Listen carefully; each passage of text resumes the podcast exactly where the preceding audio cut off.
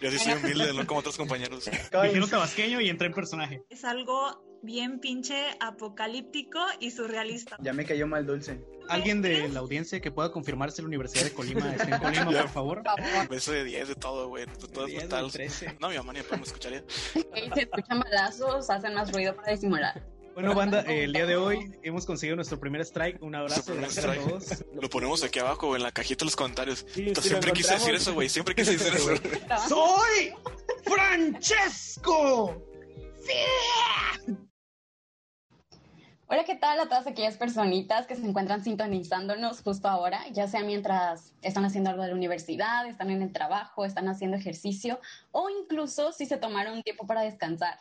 Estaría genial que interactuaran con nosotros y nos escribieran en la caja de comentarios qué es lo que hacen mientras escuchan de plano. El día de hoy me encuentro con cinco eh, personajes de Conea que están muy entusiasmados y emocionados por contar sus anécdotas e ideas en base a este tema. Y nos vamos con el regio del team hasta Monterrey, Luis Alanís. ¿Qué onda, Luis? ¿Cómo estás? Se ve. Muy bien, muy bien. Oye, se me hace que tú dominas este tema muy bien, ¿no? Así como que el presentarte sobre una cámara y hablar al micrófono. No, No, sé dónde te he escuchado antes, Ajá. pero pues yo creo que yo no, yo no necesito tanta presentación. Nos vamos con mi tabasqueño favorito, el Pablo, ¿cómo no? Aquí sí te fue, acá andamos. No, no manches, no. Perdón, perdón. Dijeron tabasqueño y entré en personaje. ¿Qué onda? Pablo Mendoza, un saludo desde Tabasco. ¿Cómo están todos? Pero bueno, ya X conmigo. Vámonos con uno de los paseños que tenemos el día de hoy. ¿Quién será? ¿Qué onda, Tavo? ¿Cómo estás? Hay dos paseños el día de hoy. y de sorpresa, no ¿eh? saben, ¿eh? O sea, nos vamos con el más humilde. Claro que sí. Ok, me Empezó entonces. Ah. No, no, no, o sea, nos agarraste de bajada, ¿eh? No, no sabíamos a quién de los dos nos ibas a mencionar. Hola a Ni todos. yo. eh, yo soy Tavo. Un saludo a todos. Estamos de acá desde La Paz. Y para no juntarnos los paseños, me gustaría pasarle el micrófono a mi amiga Moni desde San Luis Potosí. Hola, hola, ¿qué tal a todos? ¿Cómo están? Este, pues aquí les mando un gran saludo. Estoy aquí desde San Luis Potosí y nos pasamos hasta La Paz con nuestro amigo Luis Amaya. Hola a todos, buenas noches. Mi nombre es Luis. Efectivamente, soy de La Paz, Baja California Sur. Y pues nada, vamos a mandarle la, el micrófono a mi querida amiga Dulce. Gracias. Después de ser presentada por el rockstar de, del El podcast. Rockstar. No, para. Yo sí soy humilde, no como otros compañeros. No te caes, Oye, saludos. dos Oigan, lo que ustedes no saben, lo que ustedes no saben es que Tavo empezó desde cero. Ah, sí. Tavo, yo, yo me Pero, acuerdo pues, desde que de morro, sí, sí, eh, sí. le iba macheteándole acá. Le compraba paletas, me acuerdo, güey. Y ahorita, ¿quién lo viera? Ahorita de presidente. Presidente. Ah, este, Pues que, o sea, este, checa, güey. o sea, la topa, güey. Pura celebridad tenemos aquí, ¿eh? Sí, sí, sí, wow. O sea, yo me levanto. pura sombrero celebridad. wow. Oye, Luis, ¿desde, desde hace cuánto deseabas poder hacer esos chistes, güey? Eh, ¿Cuál ¿Yo? de los Luises, güey? Ajá, Luis ¿Cómo Alanis. vamos a diferenciar? Ah. ¿Qué onda? El otro es Jaime Maussan. Eh, No, Jaime, por güey, es favor. que. no, Perdona, disculpa, Oigan, aguanten, aguanten, aguanten, ni siquiera me he presentado. Bueno, Sí, para cierto, los que eh, no me conocen, Este, mira, eh, Ay, me- sí, cállate, güey. No, adelante el segundo. Una Para todos disculpa aquellos por que nos están escuchando y aún no me conocen, mi nombre es Dulce Ayón, soy de Culiacán, Sinaloa. Y si escuchan algún ruido raro, eh, pues hacen, se ese hablan ruido mal. raro se llama No son balazos, no son corridos. Eh. dijo la 13, dijo la palabra, la dijo, por Dios. Oye, yo estoy inconforme con Dulce porque pues aquí tenemos entre nosotros un traidor, pero no voy a decir Aquí quién es. no venimos a tocar temas personales, compañero, venimos a hablar de arquitectura. Compañero. Compañero, o sea, eso ¿Cómo, suena muy radio. Eso suena muy radio. Eh, también. que de plano es un podcast de estudiantes para estudiantes. Y tocar hoy, porque si no, no me van a dejar hablar, está potente. O sea, quizá es un tema que, que ya estamos hartos de escuchar porque se ha convertido en una realidad para todos nosotros desde hace meses. Y bueno, no voy a hacer tantos rodeos, eh, es la arquitectura del confinamiento. Pero antes vamos a comenzar con una pregunta de, ¿qué onda? O sea, ¿cuántas veces les dijeron que iban a volver a la universidad y se la creyeron? Queremos saber qué piensan y, y cuántas veces cayeron en eso, así que déjenos en los comentarios. A ver, ¿y ustedes? Ahora sí. A ver, yo, yo quiero empezar y de hecho aprovecho para mandarle un saludo al Instituto A mi mamá. Tecnológico. No, no, mi mamá que no, mi mamá ni papá me escucharía. Eh, No mames. es el Tecnológico Nacional de Espera, México. espera, Luis, Luis, Luis. ¿Qué, Me, acor- me acordé del meme, güey. Bueno, en esos memes un video de la señora que le pide a Alexa, ponme a... Y que, y que le dice al final, por favor. ¿Tú lo compartiste?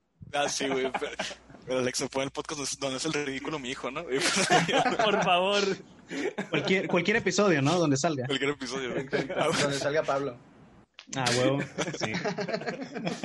Lo normal.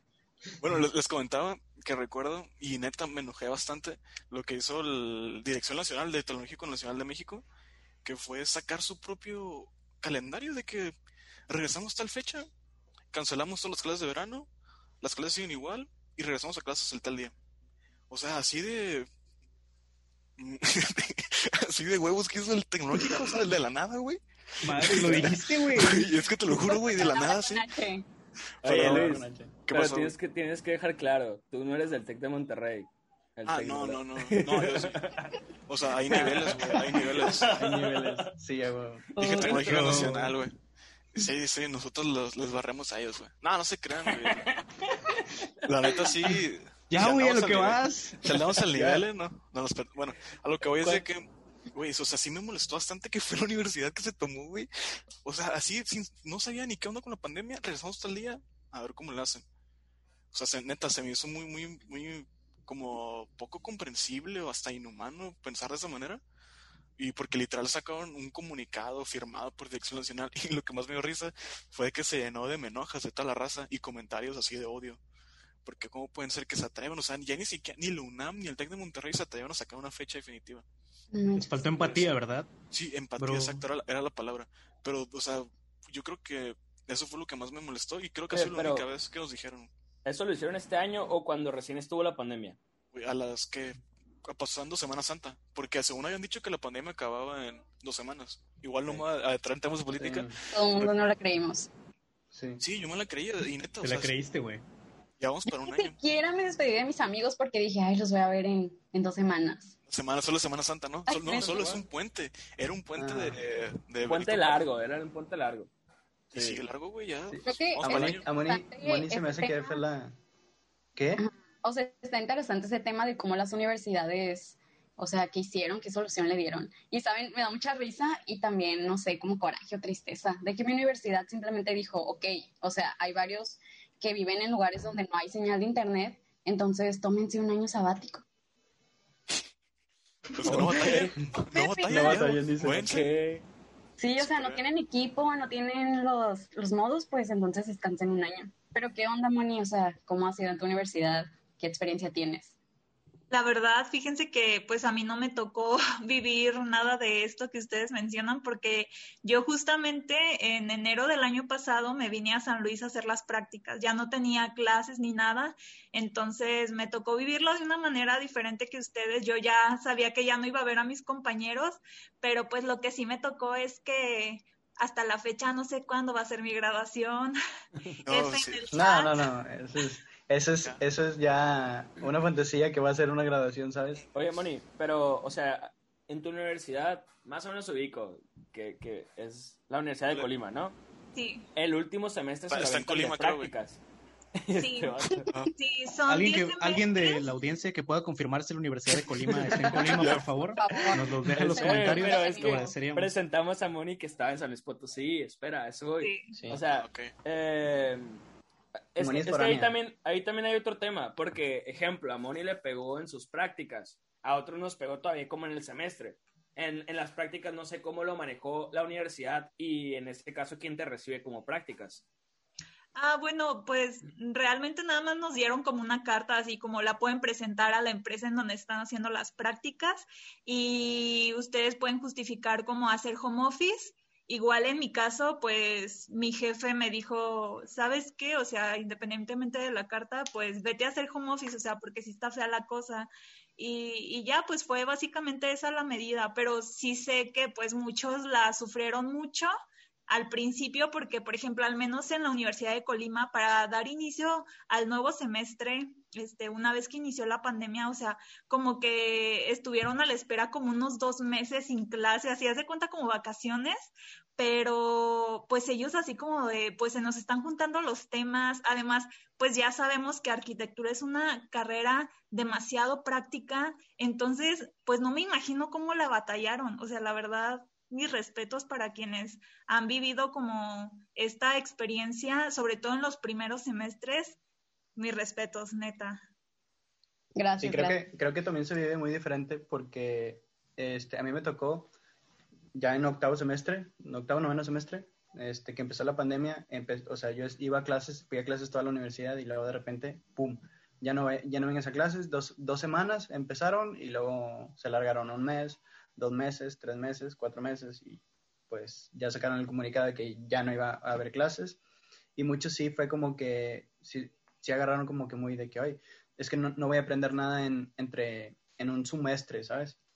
mejor la, la doy de baja y muchos creyeron de que no, pues la universidad, uh, la, la, uni en donde estudio, en donde estudié, este, sí te dio la oportunidad de que dala de baja con derecho, no importa. Y el otro semestre que volvamos, ya vienes presencial. Y pues claro que no. Oh, sí. este, o sea, y muchos, muchos sí se dieron de baja. O sea, porque o sea, dijeron, no, es que no, simplemente compañeros no. tuyos que, que hubieran Sí. salido contigo siguen con materias, pues.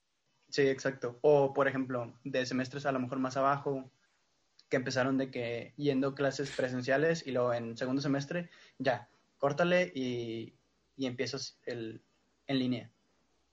Ya. Oye, pero yo, yo vi que te tocó egres- egresar, ¿no? En, en pandemia. O sea, porque Sí. vi unas fotos tuyas ahí siendo irresponsable. o con... Ah, no te creas, no.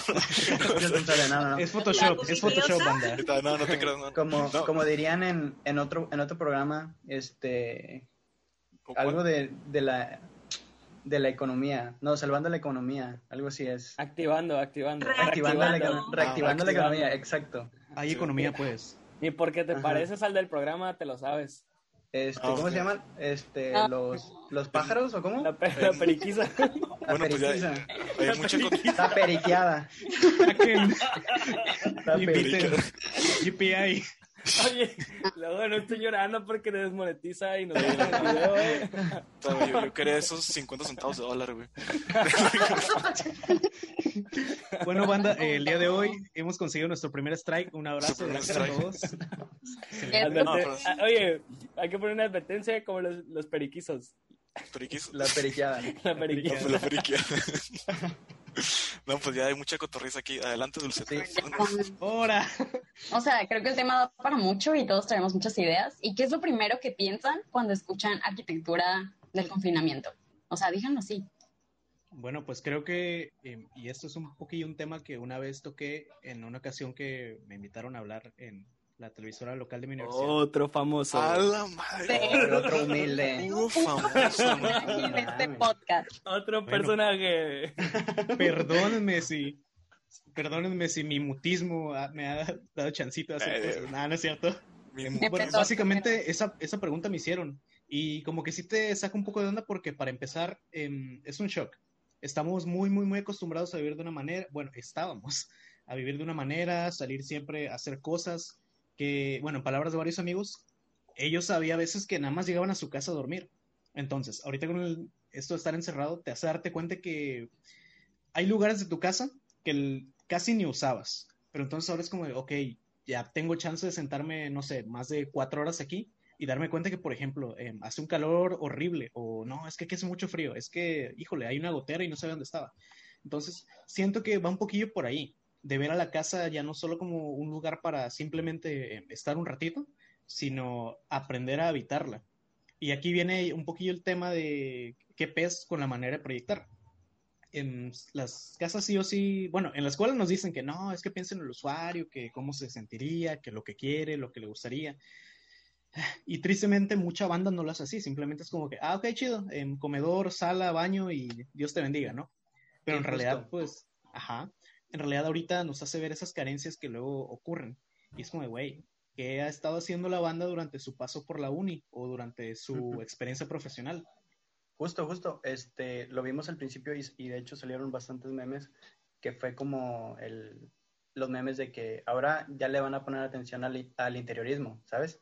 O sea que era como que muchos se dedicaban a hacer nada más las puras cajas sin pensar en, realmente en el interior y de repente se dieron cuenta que el vivir en tu casa es, es o sea, el, el vivir la experiencia de, tu, de, de un lugar que llamas hogar, este, te genera una experiencia muy diferente, una experiencia de confort. Y si no estás a gusto con lo que estás viendo o, o con lo que, o sea, o con la experiencia que tienes adentro, pues no te vas a sentir a gusto adentro, ¿sabes?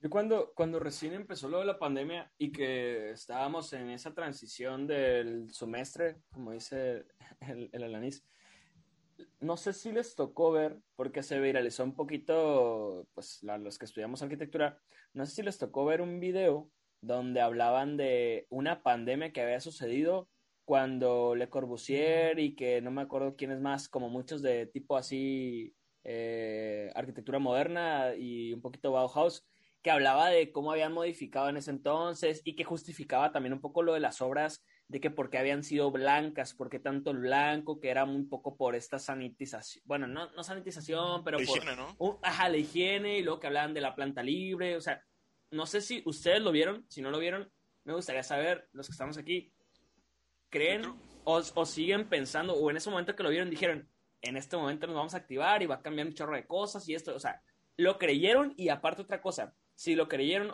qué chido, yo por un momento sí lo creí, no sé si lo sigo creyendo, pero la cosa es, ¿sienten que está sucediendo así como ese video que te, que te, que te mostraban? Eh, mira, yo, yo creo que fue algo que, pues, la verdad desconocí ese tema, de que dices, de que había una pandemia o algo. Y, ojo, aquí lo rescatable. Perdón, creo que era una peste o algo así, güey. No, era tuberculosis y col- cólera. De ahí. Ah, tuberculosis, ok. Ajá. Gracias. De hecho, la planta libre tiene una justificación de que los hogares, o sea, tuvieran como que cierta distancia del suelo porque en el suelo se encontraban los gérmenes. Y es que en ese entonces, creo que era la época de tuberculosis, si no me equivoco. Eh, no sé, se pensaba que era algo que estaba en el aire y que se contagiaba pues de esa manera. Pero ya sigue, Amaya.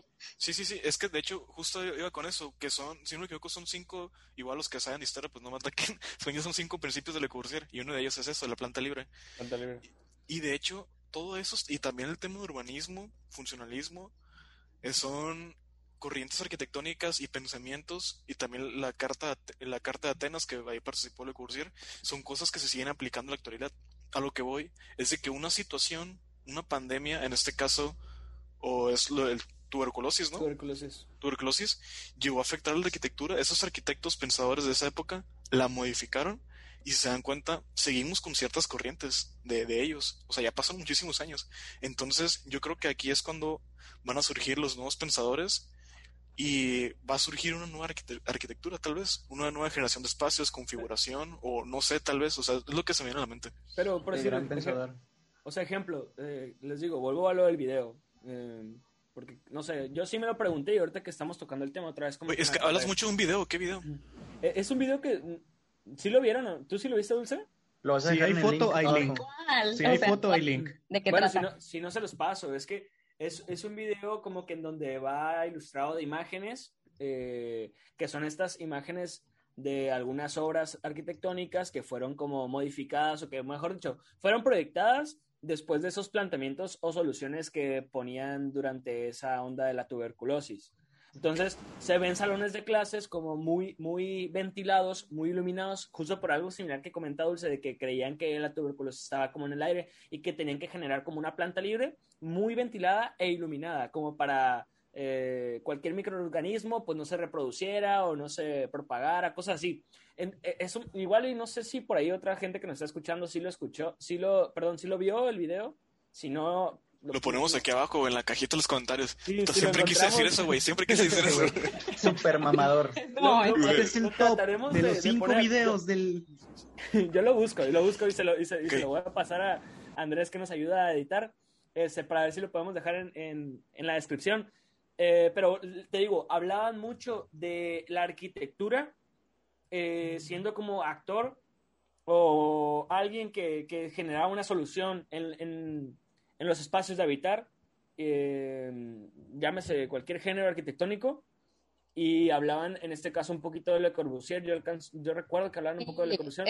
De hecho, ya sé qué video dices, está muy bueno, la neta, o sea, sí, véanlo. Habla de los problemas pandémicos de finales del siglo XIX y principios del siglo XX. Y menciona este rollo de, del diseño de casas y escuelas al aire libre. Escuelas. Donde, pues, eran ventanas grandes, muros abatibles, etcétera, precisamente para que, pues, ajá, o sea, como una solución. Y si mencionan a arquitectos principales como Walter Gropius también.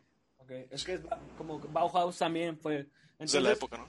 Yo a lo que voy es, ah, ahorita llevamos, creo que en México vamos para un año, por ahí nos hicieron el favor también los de, los de contenido, eh, Moni, de hecho que está aquí, eh, por ahí de agregar un poco de información. Y, me- y bueno, el 28 de febrero oficialmente en México fue cuando arrancó el primer caso, o se, bueno, se dio a conocer el primer caso de, de COVID, que después de hecho hasta se menciona eh, la fecha en la que fallece el, el primer caso, lamentablemente.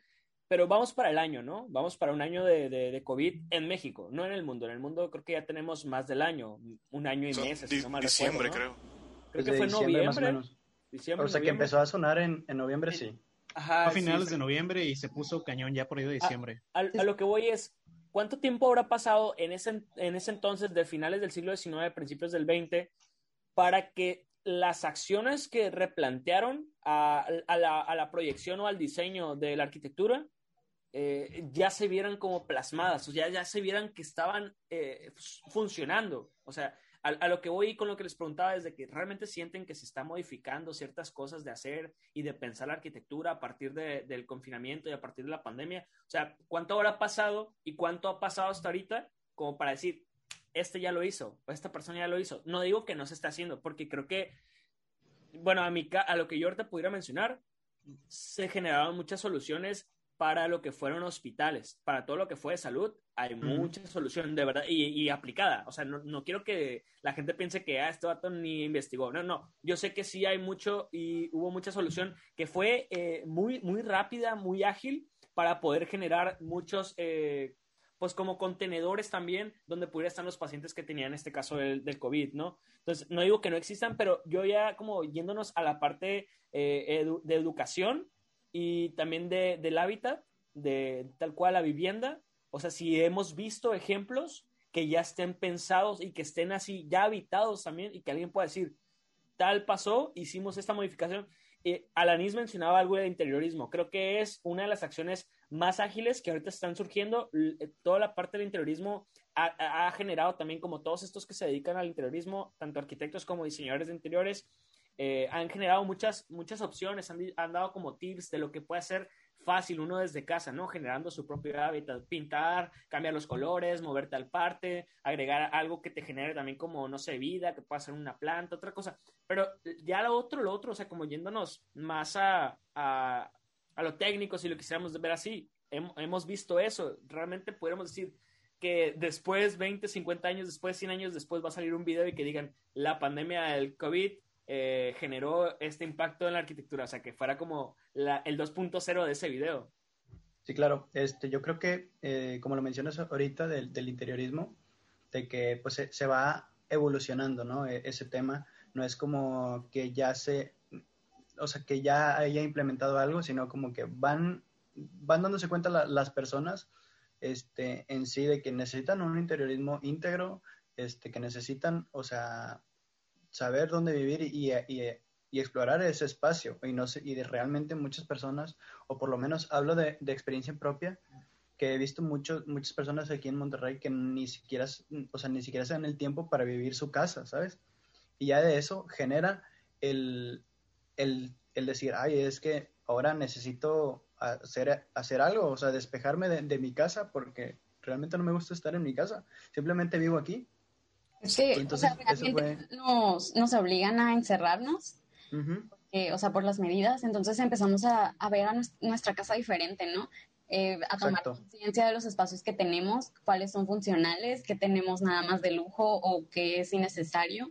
Eh, y es cuando somos conscientes de que muchas veces, no sé, queremos arquitectura por moda que no satisface nuestras necesidades. Incluso Exacto. me tocó ver un, un documental, espérame, me tocó ver un documental donde. Cállate, Alanis, las personas quieren tener como que se replantean su vivienda al tal grado de que quieren una nueva porque se dieron cuenta que no se sienten a gusto uh -huh. en las de ellos. Wow.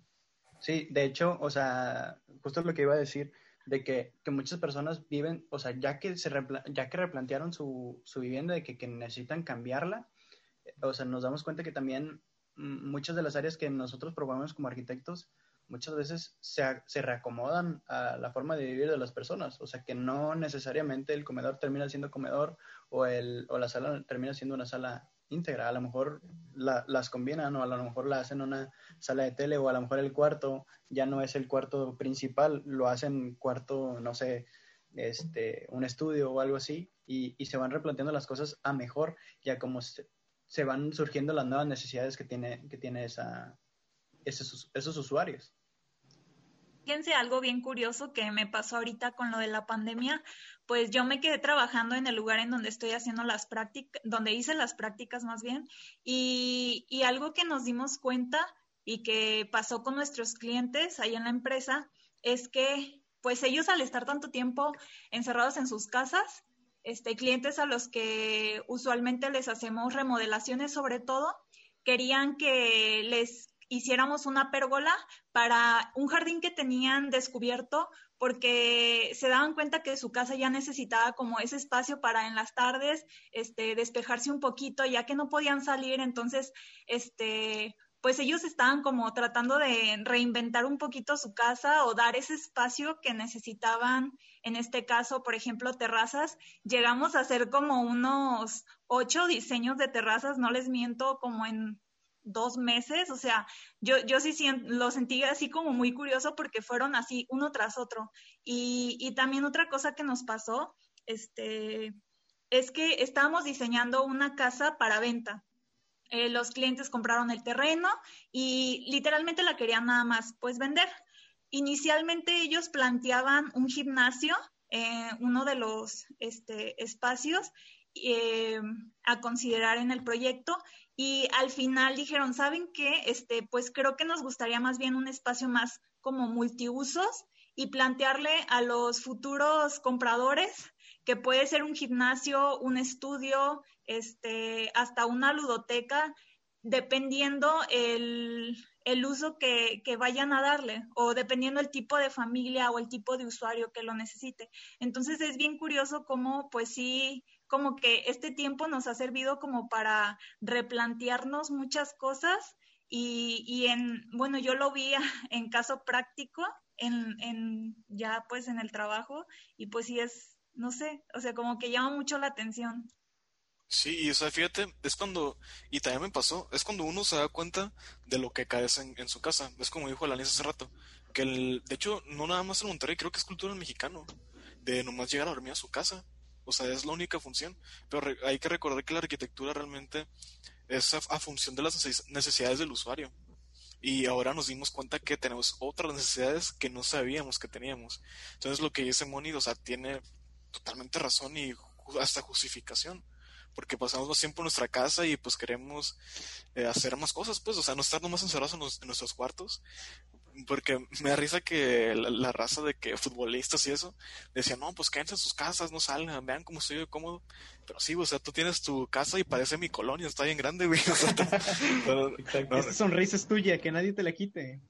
Sí, o sea, esta mentalidad, güey. Pero sí, el, neta, estoy totalmente de acuerdo con Moni. Es, es, increíble cómo la gente ya empieza a ver por su casa. Y pues hasta es machado por los arquitectos, ¿no? O sea, la neta está chido. Y eso también va en función un poquito de, esto ya a lo mejor yéndose muy lejos, ¿no? Pero a mí que, que luego comparo, por ejemplo, el trayecto que hay entre tu zona de trabajo y donde vives, eh, va un poquillo de la mano con el ordenamiento. Hay gente que incluso, por ejemplo, perdía una hora, dos horas de ida al trabajo y de vuelta pues ya son dos o cuatro. Era como de que, güey, un, una enorme cantidad de tiempo que perdías ahí.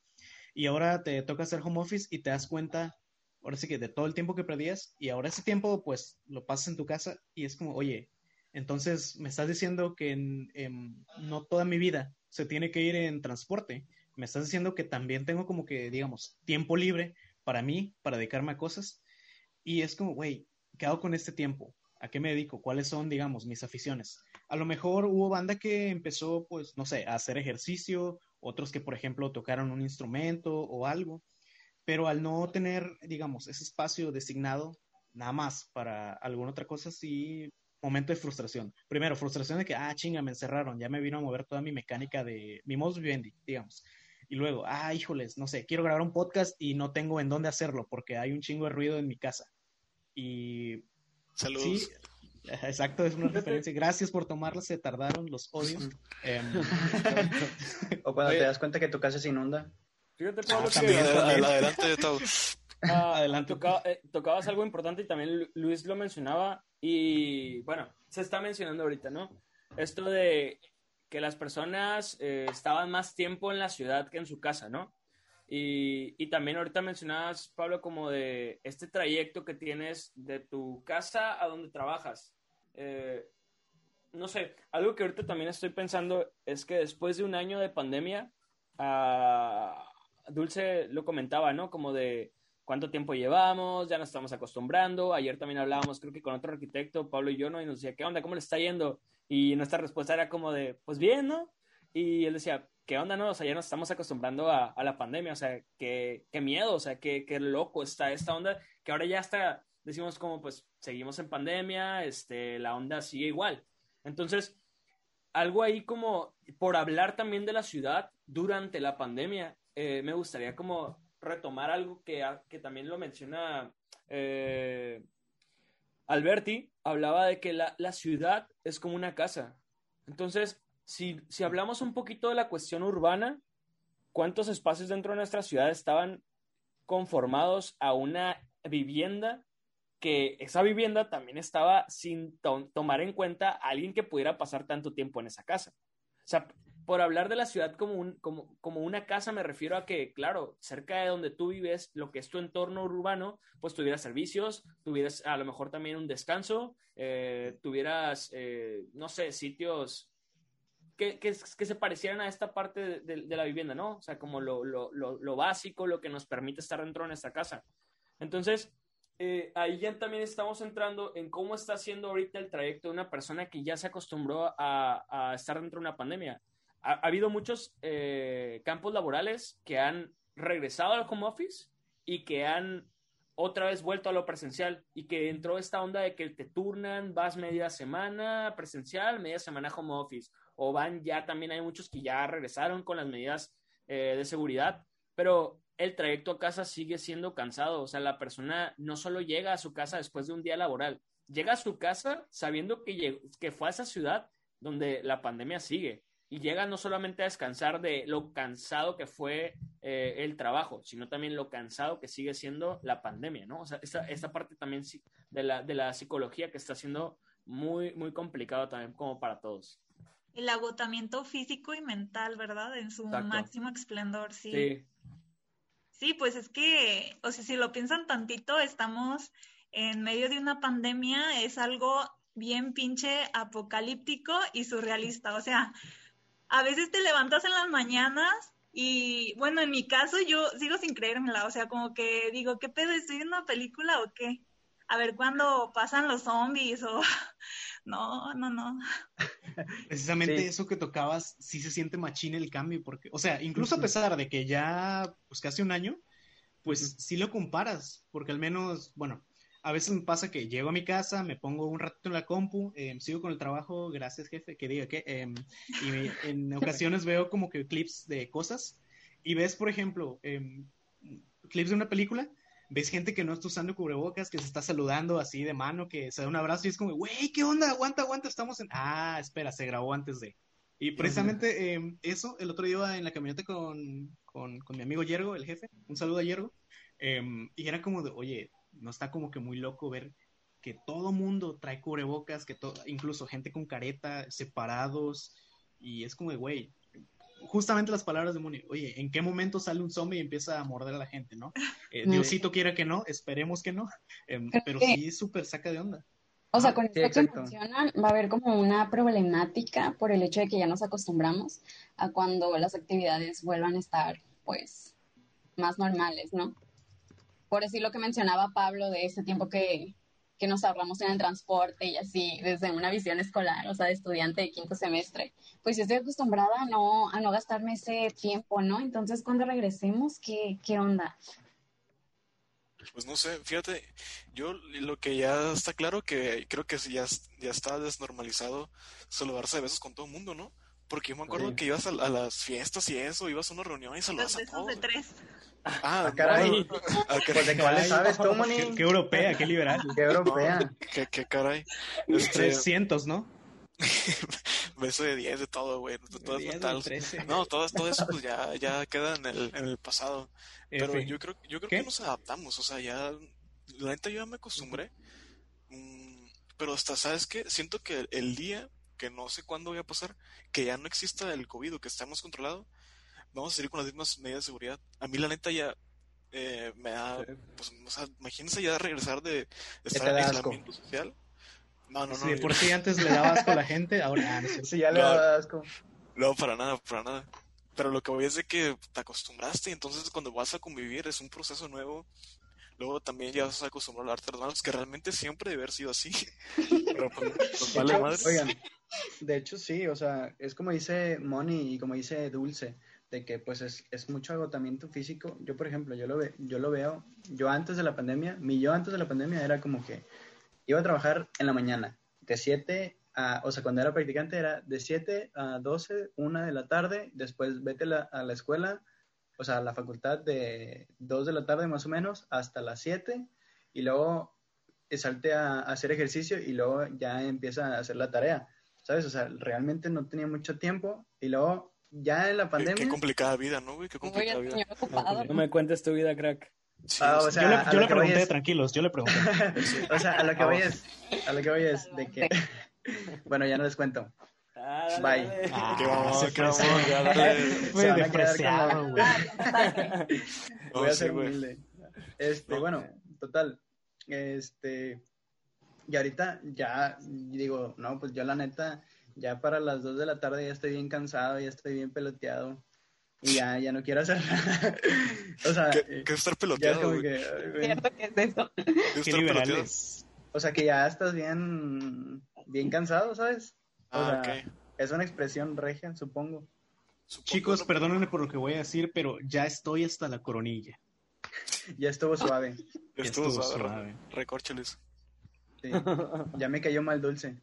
Uy, perdón. Oigan, pero ya retomando algo que, antes de que se me olvide, algo que mencionaba Tavo sobre, creo que el diseño urbano y las cuestiones, o sea, pues, ay, es que eso tiene que ver, abarca mucho y tiene que ver con la arquitectura, obviamente.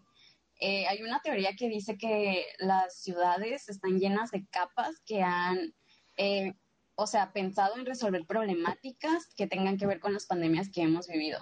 De, Y de luego- capas. O sea, que las ciudades son como las cebollas y como los sobres, ¿no? Tienen O sea, que capas. Dulce, Dulce da clases los jueves. Y, y no cobra mucho, ¿eh? Ya, adelante, Dulce, perdón. Pero no, pues ya se me fue la idea, gracias. Ah, Nada, un nada. placer. Doy clases Pero es que me sobres. ¿en gustó la palabra capas. O sea, Oye, es que dijiste algo que de las capas y que estaban preparadas para la, para la pandemia, algo así. Sí, o sea que las ciudades están repensadas. Y luego, es que viene otro tema aquí, y Tavo lo mencionaba, y a lo mejor me voy a regresar, pero creo que es importante, de De que muchas veces, No, eh, desde- te los digo desde la perspectiva de una De que estudiante empezó desde de quinto semestre, ¿no? De la idea de que escuchamos, ¿no? De que eh, a partir de la pandemia del COVID y eso, la arquitectura va a tener como que un cambio muy, muy fuerte. Entonces, entonces creo que a veces se nos olvida que esto ya lo vivimos, o sea, con las pandemias que ya mencionamos al inicio, es una cuestión, se va a morir Alanis, ¿qué onda? Se cagando de risa, Dios mío. Me amigos. Pero, pero verás, Dulce, o sea, Histórica, ¿no? O sea, es algo que ya vivimos y algo de lo que deberíamos de haber aprendido. Entonces, ¿qué onda? Se podría decir que se nos olvidó las soluciones que se les da, que se le daban. es que, híjole, o sea, siento que el tema nos, nos puede dar para mucho y como para mucho de crítica, ¿no? Y, y opinión. Pero, ok, perdonen, tenemos un problema técnico con Luis Alanis. Güey. No sé qué tanto le da Espero risa. que no le dé un infarto, la neta. Ojalá Ok, sea bueno el chiste, güey. Gracias, gracias Luis por habernos acompañado el día de hoy al podcast. Este, Ah, güey, Gran participación. Ok, Ya córtele, ya córtele. A, a Bueno, iba, a los iba, tutoriales de risas con Luis Alanís el jueves, no cobra mucho. A lo Sí, que no, iba, pero recuerden, se eh, cansa mucho, ¿eh? Se va a morir. que- Pero ya basta, no, vos, sálvanos. no se vaya la, la idea. Eh, mencionas algo interesante como... Ah, pues que todo esto de la diferencia que va a generar o, o el contraste que va a generar el, el post-COVID al desarrollar arquitectura, vamos bajándolo si quieren ahorita como al tema de académico. Es decir, que la academia, la facultad, eh, la institución en donde estás tú estudiando, te imparta eh, nuevos tecnicismos o nuevas, eh, no sé, sistemas para... estrategias, ¿no? ajá, y hasta aparte del sistema constructivo, toda esta, toda esta onda que, que, que realmente se sienta como que se empezaron a implementar como después de... Ejemplo, y, para no irme y que no se entienda lo que estoy mencionando, es cuando han sucedido catástrofes, lamentablemente como sismos, eh, ejemplo, el que tuvimos en 2019 en Ciudad de México, eh, claro, fue un caos, ¿no? ¿Y qué sucedió? Los estructuristas, ingenieros, arquitectos, estructuristas, todos generaron como una actualización, o no sé si volvieron a reformar o reestructurar. Ah, actualización, las nomenclaturas. Ajá, sí, o sea, las NOM, ¿no? O sea, toda, toda la reglamentación, exacto, como dices, como dices tú, Jaime. Ah, este Jaime Maussan. Güey, no soy Jaime Maussan, ¿qué pasa? como, dice, como dice Amaya, eh, o sea, ellos luego, luego dijeron, porque esto no puede volver a suceder. Es decir, tomamos un análisis, hicimos un dictamen de los edificios que, que colapsaron porque estaban construidos a partir de tales resistencias o tales eh, NOMS. O sea, ¿cuándo va a suceder eso? Pero en la arquitectura y al momento de diseñar, que de pronto realmente tengamos, y voy a sonar, me, voy a acordar ahorita de Jackie. no, no, no, me voy a sonar bien, o sea, escucho, escucho, a Jackie aquí en, mis oídos de que, qué modernito, ¿no? O sea, pero ¿cuándo va, ¿cuándo va a llegar el nuevo Newford que te diga, esto está cambiando a partir del, del COVID? O sea, este Newfer o este también eh, las medidas de una casa de Javier Fonseca, donde vengan las medidas de una casa o la forma de diseñar una casa, pero ya con esta onda del COVID. O sea, no hay, bueno, es que, es que la gente me va a odiar. Una idea millonaria estás dejando, ¿eh? O sea, ya alguien está notando de que, ok, entonces puedo sacar mi propio libro de post-COVID, güey. Ya lo sacaría. Hay, que sacarlo, hay que llevarlo, hay que sacarlo y llevarlo a Shark Tank. Como que no lo han empezado. De hecho, ya se está trabajando en la dirección de proyectos. llevamos como cuatro capítulos. cuatro, cuatro capítulos, pero de Naruto será, güey. Oye, nomás, oye, pasado. Oigan, y esto que menciona. Más money. Esto que menciona Tavo, yo creo que es, o sea, en el mejor de los casos, o sea, verlo como con personas que, que económicamente, por ejemplo, pueden solventar ese tipo de cosas ya viéndolo como una realidad. Pero, ¿qué pasa con todas las personas que son la en nuestro país, que son la mayoría? Este, ¿qué pasa? Yo creo que lo, lo que lo que ha sucedido hasta ahora, que es, eh, voy a tomar las palabras de una doctora del TEC de Monterrey que se llama Marisol Ugalde, que ella menciona que la clave es la adaptación. Y es muy cierto, yo creo que, por ejemplo, en este caso hemos visto cómo negocios chiquititos, así como los más grandes, se han ido adaptando a esta nueva realidad y han implementado las cosas para seguir funcionando. Entonces, yo creo que podemos eh, tal vez ya no irnos como a la mejor de las, no sé, como en una utopía en donde todo este, va a funcionar como, como funcionó con aquellos grandes arquitectos que, que replantearon una forma de diseñar. Creo que más bien para nosotros va a ser más un poquito eh, ver las cosas desde otra perspectiva. Se nos está dando esa oportunidad la pandemia de replantearnos, por ejemplo, las premisas de diseño, priorizar cosas que quizá poco a poco se fueron dejando de lado o que considerábamos insignificantes o que considerábamos un lujo, como decía Luis Alanís con el diseño interiores, ya ahora este, ya no vamos a, dejarlo de lado, o sea, o, esa idea, ¿no? Ajá, o sea, creo que si al vivir algo tan cabrón como una pandemia no nos da el momento de hacer como una introspección en ciertos temas importantes, pues ahí sí ya estamos muy jodidos. Entonces, yo creo que como estudiantes de arquitectura y como arquitectos tenemos ese compromiso, ¿no? De replantearlo, de, de darnos esa oportunidad de ver las cosas desde otro punto. Sí, y yo, creo que muy pocos lo han visto, ¿eh? Porque si se dan cuenta, bueno, por ejemplo, yo recuerdo eh, cuando recién inició este semestre, una maestra nos hizo así como un tipo análisis de que, oigan, ¿qué puedo poner de proyecto de diseño? Y yo le dije, ah, pues algo relacionado con el tema de la, de la pandemia, pero dicen que los alumnos ya están hartos de ese tema. O sea, yo creo que todavía no lo tocan ese tema. Y yo, creo que va a ser hasta futuras generaciones, ¿no? Yo iba a comentar algo, perdón Dulce, no nos odies, eh, y perdón público que ya lleva un buen rato escuchándonos y que están al, al, corte. pero pero ahí, te va una cosa, lo que menciona Moni me agrada muchísimo y creo que pudiéramos hablar como de una cuestión de forma y estructura.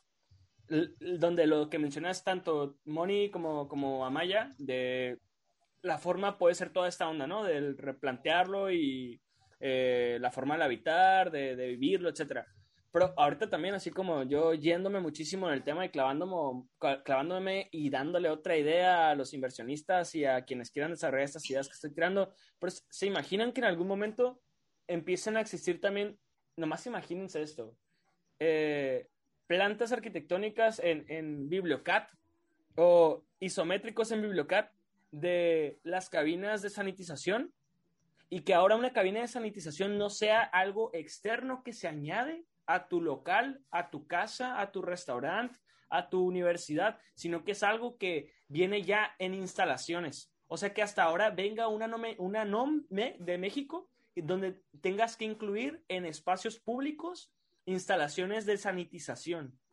O sea, toda esa onda, sin duda, y ojalá suceda, no esperando a que sigamos en pandemia. No estoy queriendo decir que vamos a, que nunca nos vamos a normalizar. Creo que no vamos a llegar a una normalización como la que teníamos en el pasado, pero muchas de estas cosas se van a seguir usando con día a día conforme vaya avanzando esto.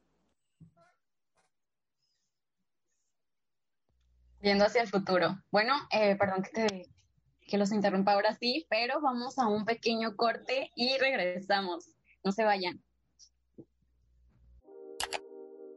No olviden seguirnos en arroba de plano y bajo podcast en Instagram y de plano podcast en Facebook para más contenido del podcast.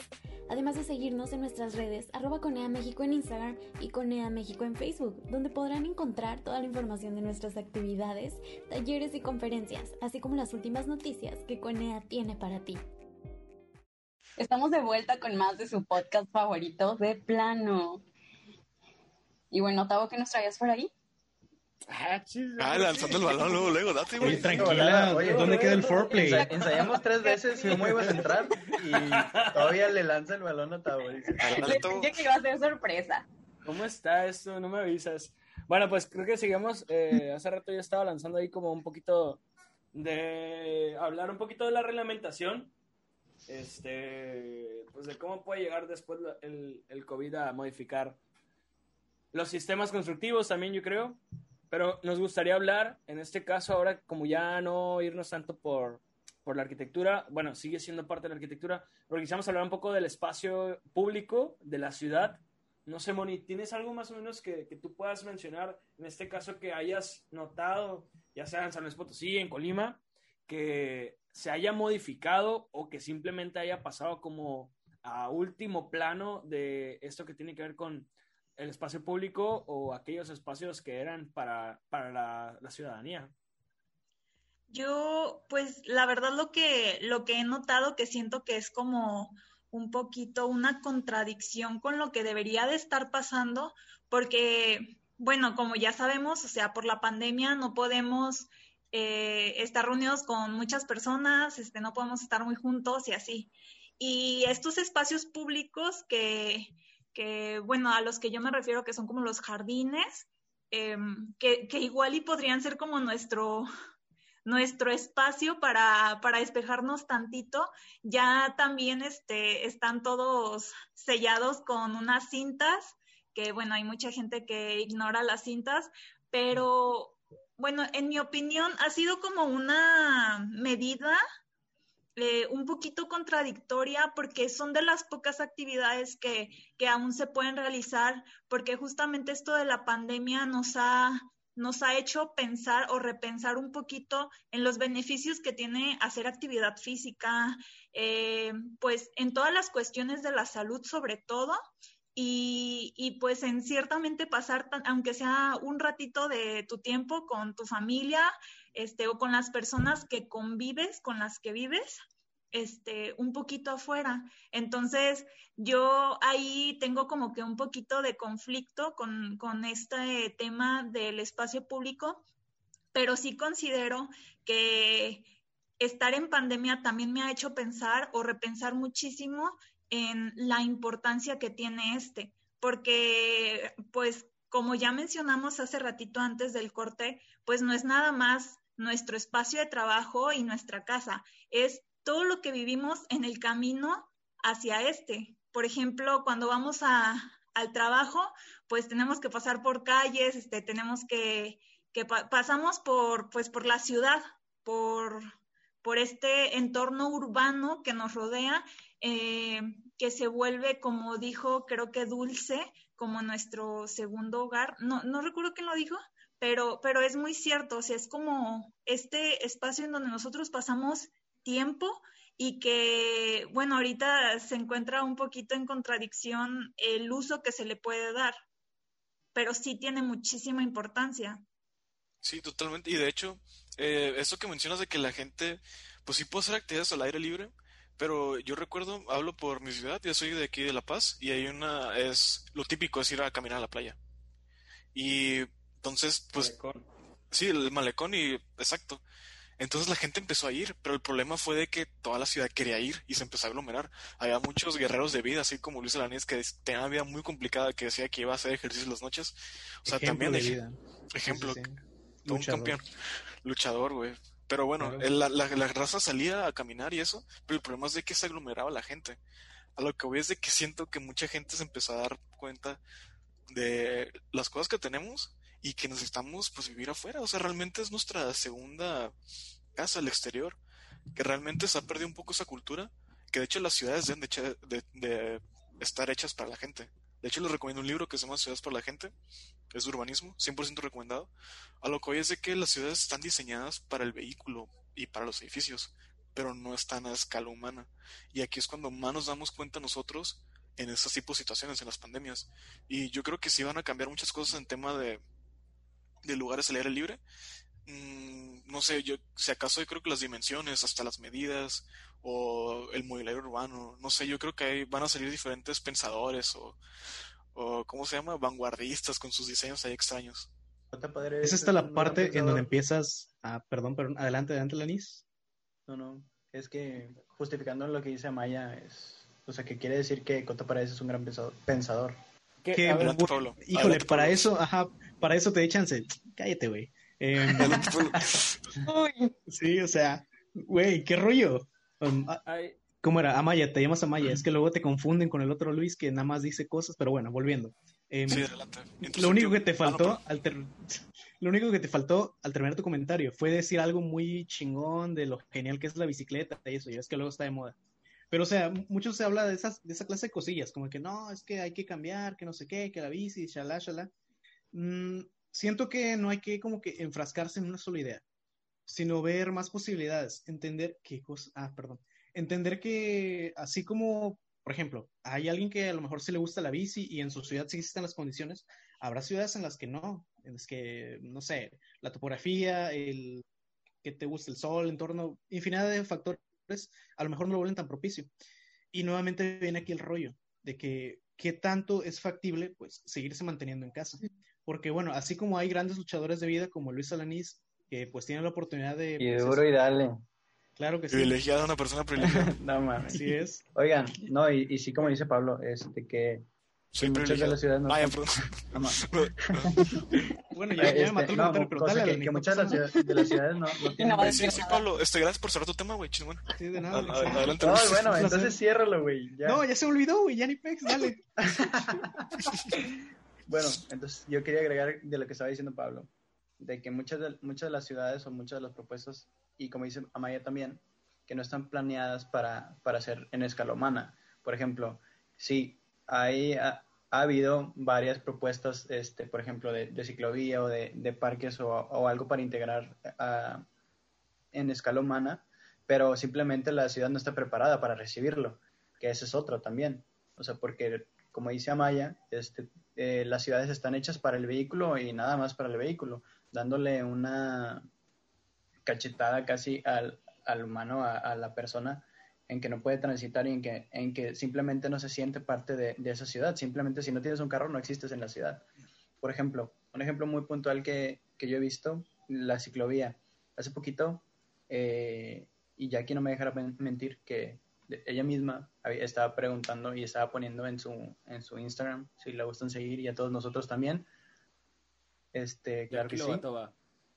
Este, que la problemática que tenía la ciclovía en Veracruz, este, y el cómo estaba mal planteada y cómo estaban invadiendo ese carril del, de la ciclovía y que, y que habían hecho una huelga, ¿no? Este, yéndose por los carriles este, y todo este rollo que se había armado. Y otro ejemplo puntual mucho es, por ejemplo, en, la uni, en mi uni donde estudié, este, armaron una, una, un circuito de ciclovía, que tú podías decir, no, pues yo me voy en bici a, la uni, pero simplemente la ciudad no está preparada para recibir esa ciclovía. O sea, sí hay ciclovía en la uni, pero no puedes llegar a la uni en, bici. ¿Qué, por, el, por, el, calor o qué? No, no, no, simplemente no hay, no, no se puede. La realidad este, es, para, para conectar, para conectar la ciudad a la universidad, ¿no? Sí, exacto. O sea, no hay una conectividad de ciudad a, a la uni. O sea, simplemente está propuesto, está hecho el, el, el, proyecto, pero simplemente no sirve para nada. O sea, porque la ciudad no está dispuesta a recibir esa ciclovía, no está dispuesta a entregarle este, un carril o, entregarle ese bien que tiene, o sea, dándole prioridad al vehículo y, y no lo hace tan humano, ¿sabes? Aquí, aquí hay varias cuestiones que, que, ya han estado mencionando, igual también lo hablaba Moni, todos lo hemos estado comentando. Uh, yo quisiera regresar un poquito, no por hacer un lado lo que mencionan como la ciclovía, pero me gustaría como imaginar qué sucedería si de pronto hiciéramos una estadística del flujo de vehículos, eh, flujo de Em, personas usando espacio público em, que existía anteriormente, es decir, como, no sé, de un día normal, desde las 7 de la mañana hasta las, no sé, 11 de la noche, cuál era el flujo, ¿no? Tanto vehicular, eh, automóvil, bueno, eh, ya sea en bici y, también de, de, las personas, ¿no? ¿Cuál era como de pronto el, el, el uso que se le daba, ¿no? Los espacios. ¿Y cuál es el de ahora? porque creo que de pronto ahí pudiéramos empezar a darnos cuenta algo que también traigo ahorita en mente, en donde me gustaría poner en contraste esta pandemia que nos, que nos obliga a quedarnos en casa y hace rato lo mencionaba yo, una catástrofe como, como un sismo, ¿no? ¿Qué es lo que pasa cuando, cuando, cuando estamos en un sismo? nos piden que evacuemos nuestra casa o la oficina o ese lugar que tiene como estos cuatro paredes y que tiene esta losa que puede ser como peligrosa, ¿no? ¿Y qué, y qué es lo que nos piden? Pues salte a la calle, salte a un lugar donde no, no haya nada que, que de pronto pueda desvanecerse y que pueda generar como la catástrofe, ¿no? Ahora lo que sucede es lo contrario. O sea, yo creo que si de pronto imagináramos algo sumamente ficticio, en donde de pronto, no sé, tenemos 24 horas en las que tenemos, no, eso es obviamente solo algo ficticio, donde tengamos como movimientos oscilatorios o trepidatorios eh, y que de pronto estén cayendo cosas, pues bueno, lo que estaríamos buscando sin duda sería como el espacio que esté libre de esos edificios. Y ahora lo que hacemos es tener que estar encerrados en la casa, eh, en, una cuestión que ahora se vuelve como la ciudad y también es el hogar, que juega como dos vertientes, y que es ahí en donde ahorita de pronto lo, decía Moni, pues los parques, los jardines, las plazoletas, los kioscos, eh, los malecones, los corredores, todo eso de pronto ahorita ya no se, no, ahorita no se puede usar.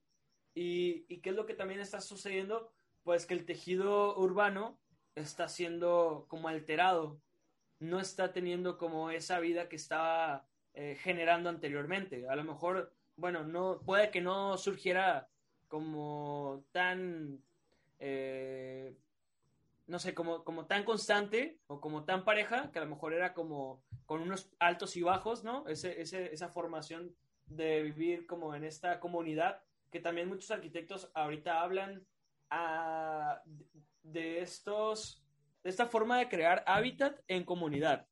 Eh, no recuerdo muy bien en qué, en qué conversación era, en una ponencia, creo que era el arquitecto Norman Foster. No, te creas. No, Era no, una fue- gran fue- personalidad, Fernando Romero. Fueron unas eh, conferencias que tuvimos eh, de CONEA junto con CLEA en rumbo al TCL. Por ahí tuvimos eh, la oportunidad de estar con un arquitecto que él estaba en España.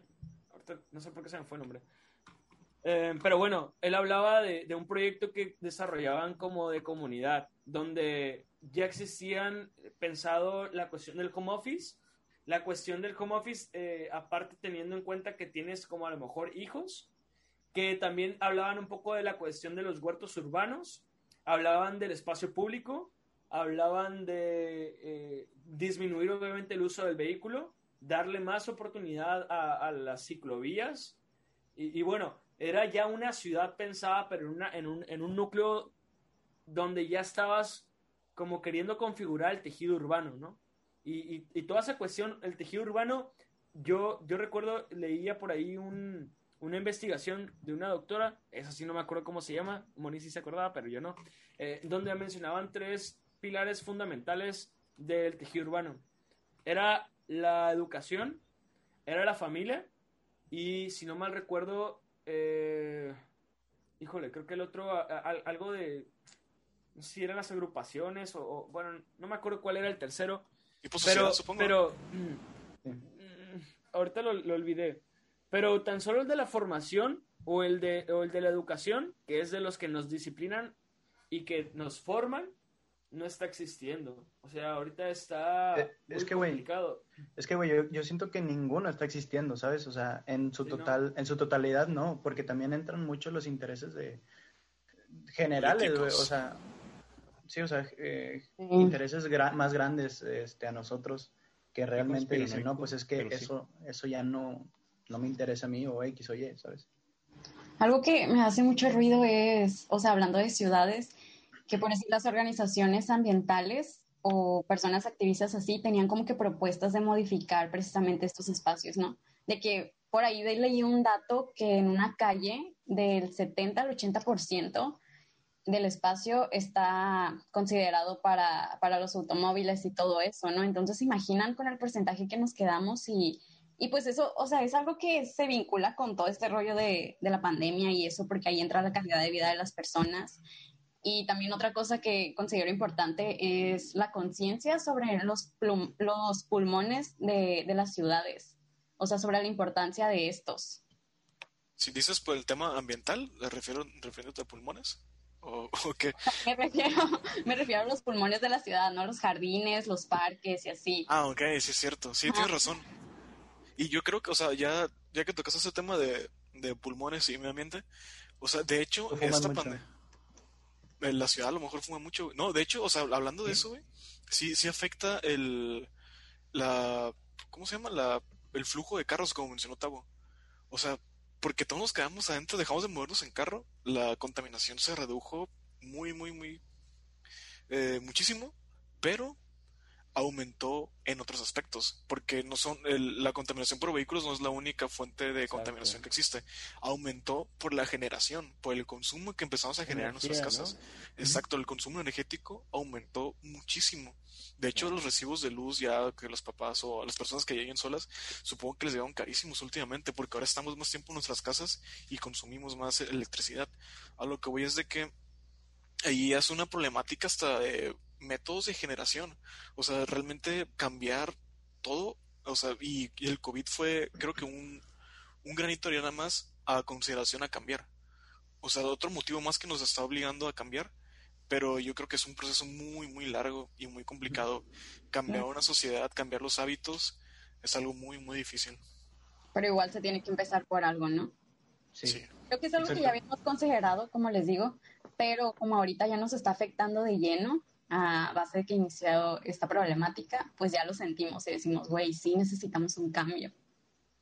Sí. Sí, la verdad, Eh, sí. Es que, es que también hablamos, o sea, como dice mm, Jaime Maussan, este, que, que de la contaminación, ¿sabes? Este, que por ejemplo dice, no, pues es que no contaminas de un lado, pero sí empiezas a contaminar del otro. Yo recuerdo muchos, las muchas noticias que, que había de que no, es que en Italia se está limpiando el lago de Venecia, que no sé qué, y, y realmente las noticias no, no eran ciertas, ¿sabes? O sea, era un pues no, era una fake news que te daban Sí, güey, que había para del- que te...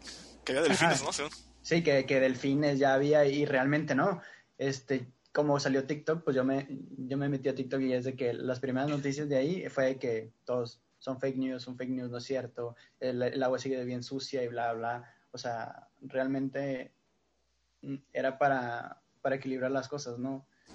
Y, y también como, como dice otra vez Jaime Maussan, este... Amaya. Güey, pero ¿por qué Jaime que Maussan? quién es a Jaime ver, a ver, Maussan. contexto.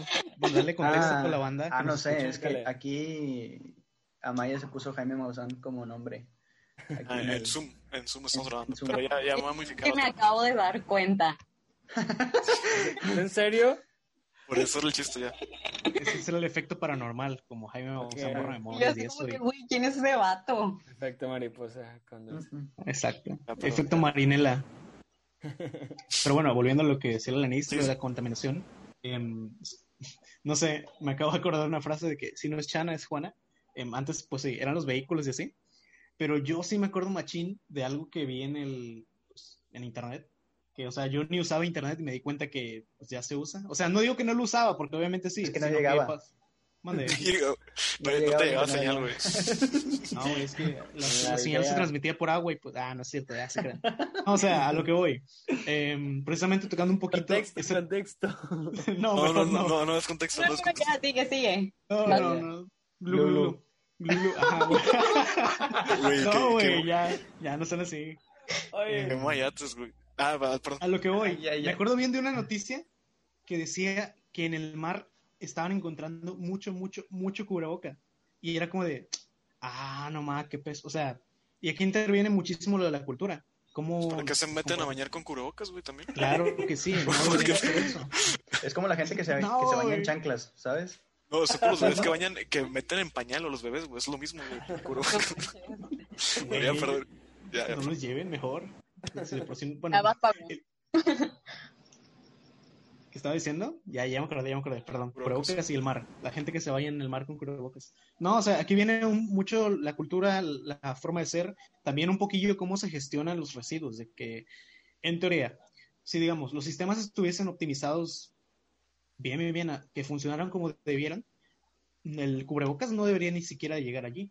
Digo, ponle que no sé, a lo mejor algunos de caso aislado suceden, pero si existiera, pues digamos, el respectivo tratamiento y todo, eh, habría ese chance de reutilizarlo, de darle eh, una segunda vida, de aprovechar esos recursos, porque ¿cómo es posible de que se supone que estamos encerrados, que no salimos y todo ese rollo, y sigue habiendo basura? Y ahora solo, perdón, y ahora incluso nuevos tipos de basura, así es como, güey, ¿qué procede ahí? Es que Uy, la- es que creo que- hay otra- otra cosa y quizá nos, me voy a salir un poquito del tema este. Dale. Pero, por decir, antes, lo que me di cuenta, antes de la pandemia había una ley que estaba haciendo mucho ruido sobre la prohibición de los plásticos de un solo uso. Entonces, a raíz de que llega la pandemia, pues se dan cuenta que los plásticos pues son como una medida para no contagiar, ¿no? Entonces ahora, por decir, aquí en Culiacán hay una regla que dice que los restaurantes no pueden estar abiertos si no dan todo de plástico, o sea, desechable. Entonces dices, güey, no inventes, o sea, es un factor. pero, pero eso ahorita en la pandemia, eso ahorita en la pandemia dices. Sí, o sea, ahorita está eso. O sea, tú Ah, vas a un restaurante, ajá. para que pueda estar abierto tiene que tener eh, la, la vajilla, pero de plástico. O sea, en lo que te sirven a ti tiene que ser de plástico. Pero qué informal, ¿no, güey? Parece piñata de primaria, ¿no? Que te sirvan un desechable, así, pues...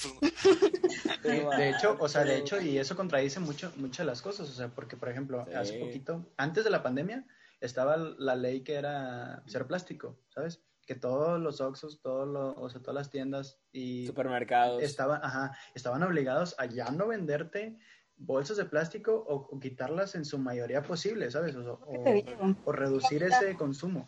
Ahorita no pueden dar bolsas, pues, por, por esa iniciativa, pero los restaurantes sí están obligados a dar desechables. Sí, ¿Qué rollo con los vacíos legales? Pero hay, alternativas, o sea, hay, no necesariamente tiene que ser plástico. Es que el problema, y es yo creo que una de las mayores problemáticas del COVID, que el- lo, actualmente los cuidados incre- es un costo más a tu servicio. Sin duda. O sea, el tema Sí. de antibacteriales, protocolos, la pistolita esa que checan la temperatura, que No sé La para qué la la usan. mano. La No, que pero te sí es-. La que te borra la La, memoria. la que te borra las neuronas. Máteme ese recuerdo del amargo amor. Eh, eh, esas, esas cosas, o sea, es un costo más. Y también cambiar alternativas de, de plástico. Hay otros materiales, la verdad, no. Pero en mayoría son una falacia, desechables eh, que según... Aguas, espera, espera, aguas. Eh, cancelaron a una actriz de Star Wars por, esa decir eso? cosas. Ajá. No inventen, es que si es un método de mercadotecnia, te dicen Sí, Ya eso. cancelan a Dulce. Dice.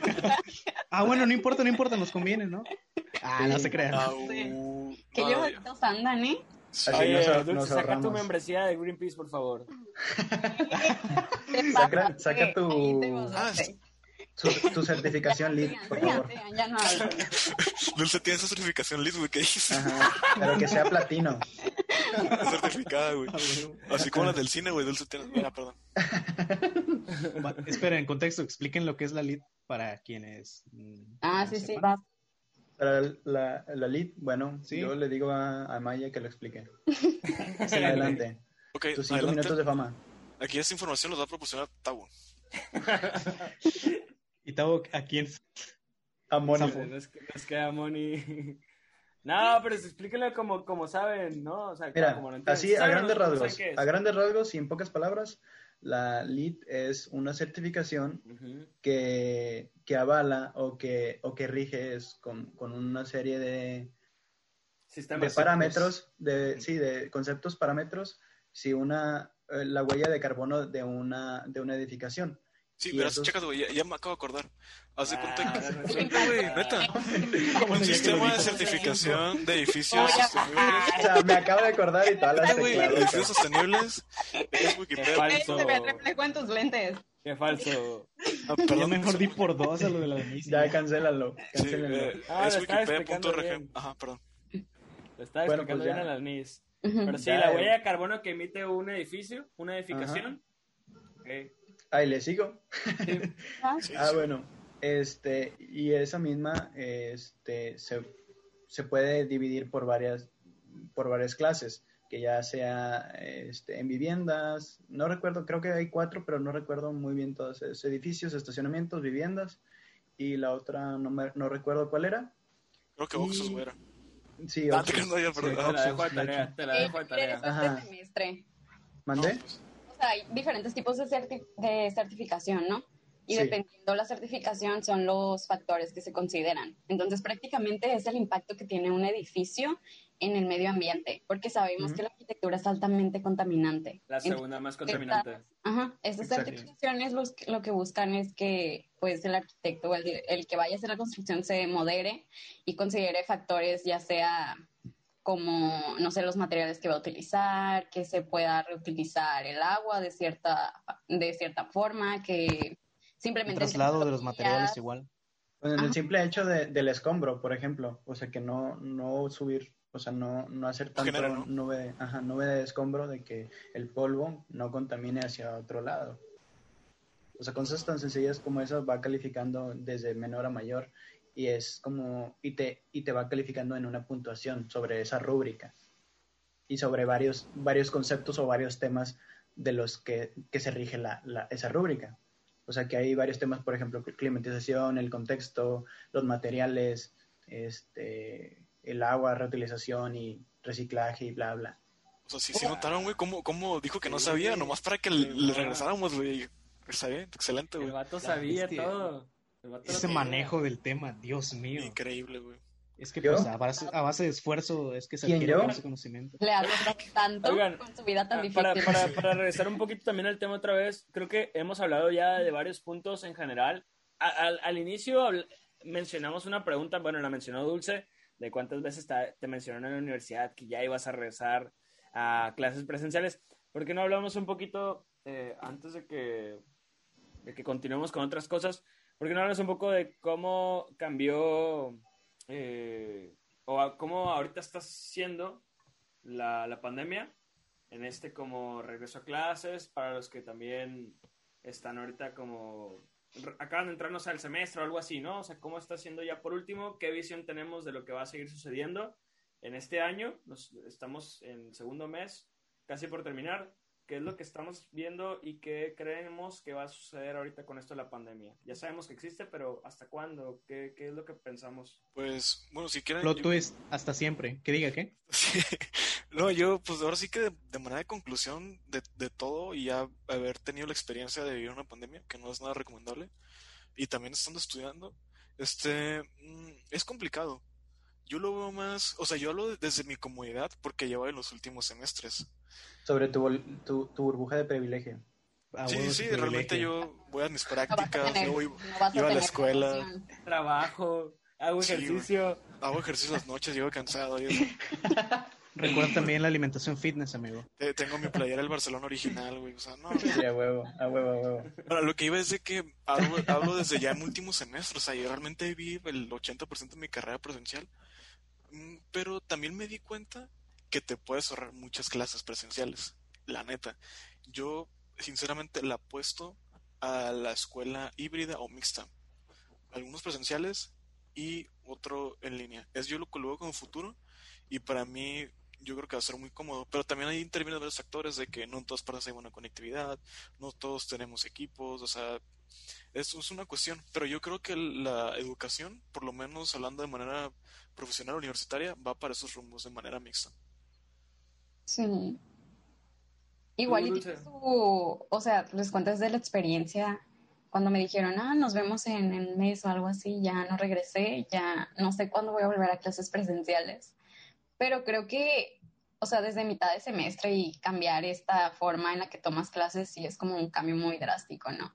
Que igual tiene sus ventajas porque hablando con mis compañeros de generaciones, sí, muchos me decían, no, es que a mí me ha beneficiado, o sea, incluso subir mis calificaciones porque pues tengo más tiempo para dedicarle a mis proyectos. O por, pues más o menos por ese sentido, ya se me fue lo que les iba a decir, rayos. Ibas bien, bueno, bien. creo que lo habías tomado y bueno, yo lo noté un poquillo, opinión personal, ese rollo. Sí, definitivamente hubieron muchas personas a las que les afectó porque pues es inevitable. Bueno, a todos yo creo que nos afectó en cierta manera, pero también es cosa de ver, las, de ver la situación un poquillo como oportunidad. O sea, sí, pierdes algo, pero también tienes chance de ganar otra cosa.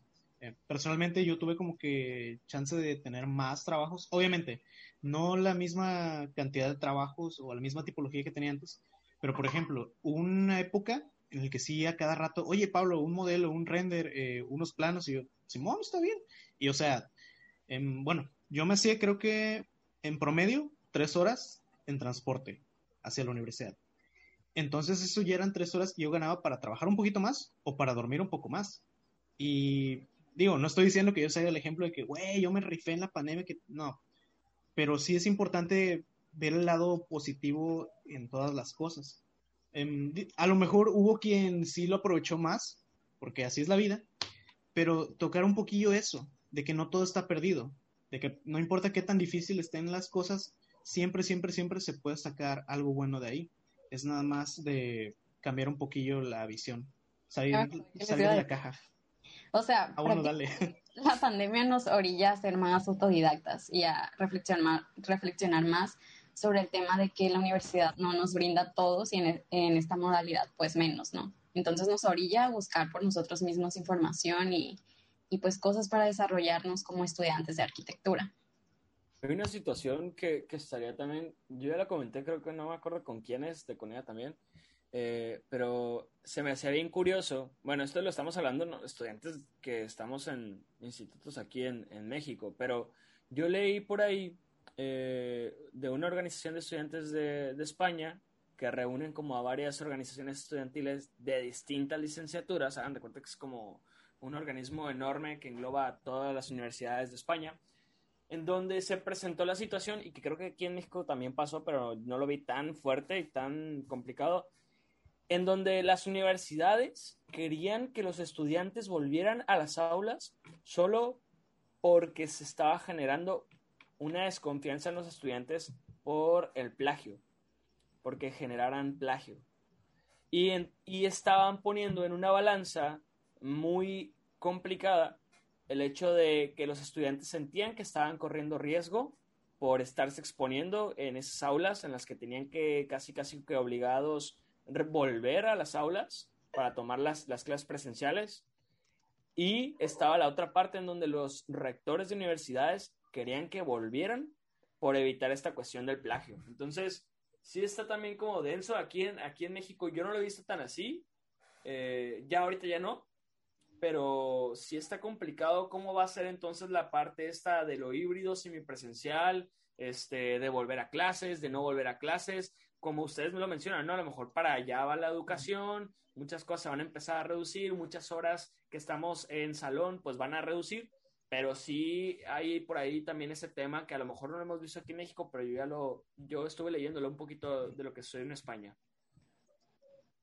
Sí, claro, yo estoy, yo estoy de acuerdo con, con Amaya, por ejemplo, o sea, todo esto de la pandemia, cómo viene a revolucionar este, la, la forma de, de, la educación, ¿no? De cómo recibir la educación. Por ejemplo, este, antes veíamos, como dice Pablo, o sea, a lo mejor ese, ese tiempo me puede servir para ir a trabajar, o sea, en dado caso que, que necesite ir a trabajar o necesite moverme o, o, X o Y, o estar en mi casa simplemente, ¿sabes? Este, también puede ser, eh, ya por favor, este, o sea, que, que, puede ser una alternativa muy ventajosa, ¿sabes? O sea, el, el estar en, en línea, el poder tener esta alternativa en línea, te trae más ventajas que para mí, para mi forma de ver, son las ventajas porque puedo aprovechar ese tiempo para hacer otras cosas o, o, aprovechar simplemente mi tiempo para dormir más, como dice Pablo, para trabajar más, a lo mejor hacer algo que me gusta, este, dedicar a, hacer un negocio, este, realizar un podcast, no sé, ¿sabes? Oigan, y ya, o sea, está muy buena la plática y todo, pero para ir cerrando, conclusiones, o sea, sobre todo lo que hemos hablado, que hemos abarcado bastantes temas interesantes. Bueno, yo me, yo me quedo un poquito con lo que estaba mencionando Pablo, como verle el lado positivo a las cosas, o sea, sí, ya, pues está muy jodido vivir una pandemia y todo, porque pues te cambia completamente la rutina, o sea, básicamente tu vida cambia bastante. Y en mi caso la pandemia llegó en, en el inicio de mi independencia, así que siendo positiva me ahorré mucho dinero de salidas y demás. Y, pero ya siendo como más analítica con respecto a la arquitectura, a la ciudad, me ha permitido como desarrollar una nueva manera de diseñar, eh, como más consciente y desde perspectivas que la neta jamás hubiera imaginado, porque pues no es como que uno se plantee que en algún punto de su vida va a vivir una, una pandemia. Y pues yo me quedo con eso eh, y pues con todos los puntos de vista con, que, que, escuché de, de, cada uno de ustedes me parecieron muy interesantes y así. Y a todos aquellos que nos están escuchando y viendo tal vez, o sea, déjenos sus comentarios, queremos saber qué piensan, si los aburrimos. Igual eh, estarán apareciendo las redes sociales de cada uno abajo de, de la imagen por si quieren echar la platicada o decirles que ya no los aguantan en el podcast. Cancelarnos igual, no, no es cierto. Estamos muy felices y agradecidos con todos ustedes porque sean parte de este proyecto en el que trabajamos semana tras semana con tanto cariño. Y bueno, pues no olviden seguirnos en nuestras redes sociales, arroba Darle like podcast en Instagram y de plano podcast en Facebook, para que estén enterados de todas las noticias que traemos semana tras semana para todos ustedes. Y bueno, sin más, nos vemos en el próximo episodio. Hasta pronto. Adiós, producción. Usen cubrebocas. Bye. Super, sí, cuídense.